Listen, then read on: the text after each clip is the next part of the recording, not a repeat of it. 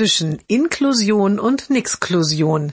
Jeden Montag eine neue Geschichte im Blog von Kirsten mal zwei. Heute die Klasse des Jungen beschäftigt sich in einem Schulprojekt intensiv mit dem Thema Mobbing. Auch einen Film sehen sie dazu. Den Jungen beschäftigt das Thema sehr. Kurze Zeit später kündigt die Lehrerin an, dass bald ein neuer Junge in die Klasse kommt.